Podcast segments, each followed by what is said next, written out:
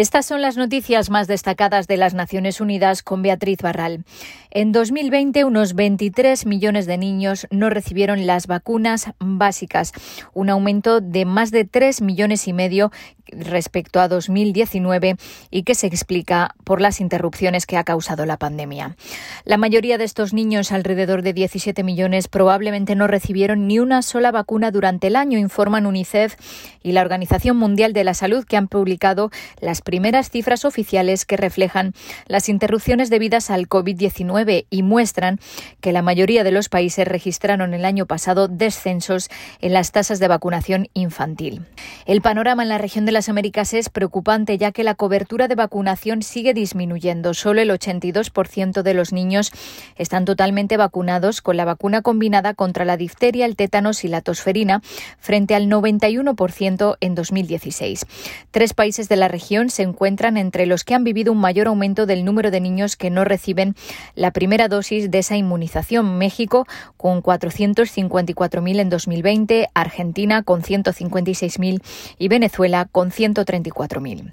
Estas cifras son alarmantes y sugieren que la pandemia está echando por tierra años de progresos y exponiendo a millones de niños a enfermedades mortales y prevenibles, ha afirmado el director general de Gavi, la Alianza para las Vacunas. Niños como dos de los cinco hijos de Mama Wangwa en la República Democrática del Congo. Les vacunaron de la polio, pero no nos dieron una cartilla de vacunación. Yo no sabía que esa vacuna no era la del sarampión. A mi hija le salieron erupciones por todo el cuerpo y se le pusieron los ojos rojos. Se le obstruyó la garganta y no podía comer. Tomó medicación, pero su salud no mejoraba. Murió cuando tenía cuatro años. El segundo murió poco después, tenía un año y medio. Ya he perdido a dos hijos, así que esta vez voy a de que los otros reciben su vacuna contra el sarampión, explica en un vídeo publicado por UNICEF. Seguimos hablando de vacunas porque Haití ha recibido 500.000 dosis de las del COVID-19 donadas por Estados Unidos a través del mecanismo COVAX. Era el único país de las Américas que no había conseguido ninguna inmunización. La Organización Panamericana de la Salud ha ayudado a formar a trabajadores comunitarios y ha apoyado al Ministerio de Salud para preparar la introducción de la vacuna. El gobierno de Estados Unidos se ha comprometido a donar unos 12 millones de dosis de vacunas del COVID-19 a países del Caribe y América Latina. Haití es el cuarto de la región en recibir estas donaciones mediante COVAX después de Honduras, El Salvador y Bolivia, con un total de 4.008.000 dosis entregadas hasta el momento.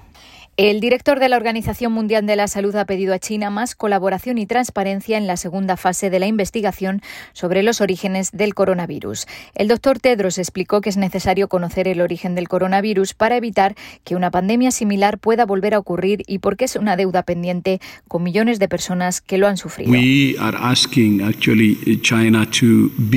Pedimos a China que sea transparente y abierta, que coopere especialmente aportando los datos en bruto sobre los primeros días de la pandemia. Sobre la hipótesis del accidente de laboratorio, Tedros dijo que su experiencia como técnico de laboratorio le ha permitido comprobar que los accidentes ocurren. Revisar lo que pasó en los laboratorios en China es importante, dijo, y añadió que se necesita información directa sobre la situación de esas instalaciones antes de la pandemia y en el comienzo de ella.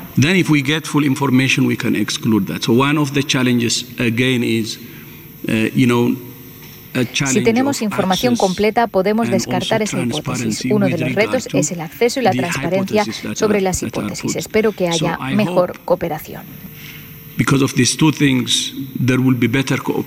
Y la ONU ha mostrado su preocupación por la muerte de un manifestante durante las protestas sociales en Cuba. Seguimos vigilando la situación allí muy de cerca y estamos preocupados por las informaciones de la muerte de un manifestante, señaló la portavoz Florencia Soto durante la rueda de prensa diaria.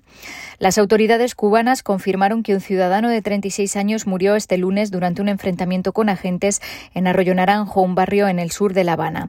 Hasta el momento no hay un número oficial de detenidos y desaparecidos, pero organizaciones internacionales de derechos humanos los cifran en más de 150.